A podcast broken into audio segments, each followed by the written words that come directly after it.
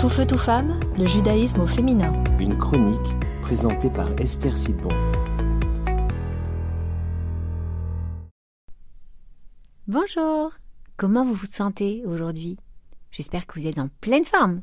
Parce qu'aujourd'hui, nous allons explorer ensemble une des erreurs que beaucoup de couples font et qui mettent en danger leur shalom bait, l'unité dans leur mariage.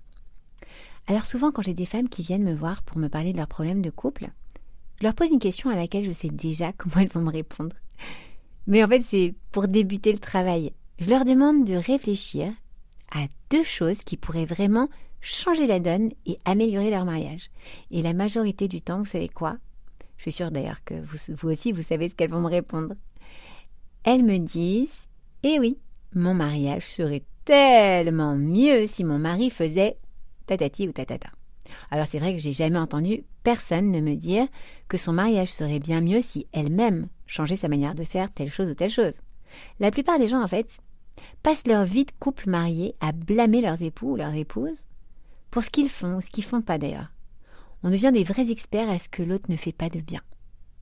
Et la seule solution pour sauver notre mariage devient que l'autre doit absolument changer. Or la Torah nous enseigne que on vient au monde dans le but de se raffiner soi-même, de parfaire nos propres traits de caractère pour nous travailler, pour faire en sorte de devenir de meilleures personnes. Ça s'appelle le travail des midotes, les traits de caractère. Et ça consiste vraiment à non seulement apprendre à se connaître avec des, des yeux objectifs, ce qui demande déjà du temps, de l'honnêteté, de, de l'humilité même, mais ça consiste surtout à comprendre que chaque situation que Dieu met sur notre chemin, chaque personne avec qui il me connecte, et bien sûr, a fortiori, les plus proches personnes qui m'entourent, comme mon mari, mes enfants, mes parents, etc., vont être en fait mes coachs en quelque sorte. Ils vont être ceux qui vont m'éprouver, me faire travailler sur ces fameux traits de caractère, les midotes en hébreu.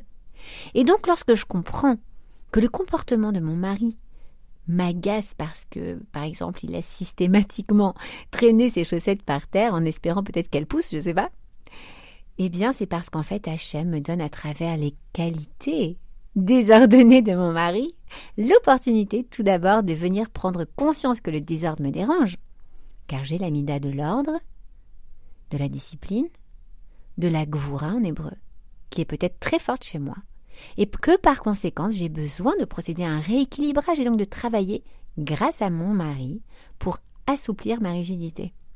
Alors quand je comprends que mon mariage, il peut s'améliorer si je décide de me changer et de me travailler, et que ma femme ou mon mari ont juste ces défauts qui me dérangent, car c'est comme ça que Hachem, Dieu, me permet de grandir et d'équilibrer mes traits de caractère.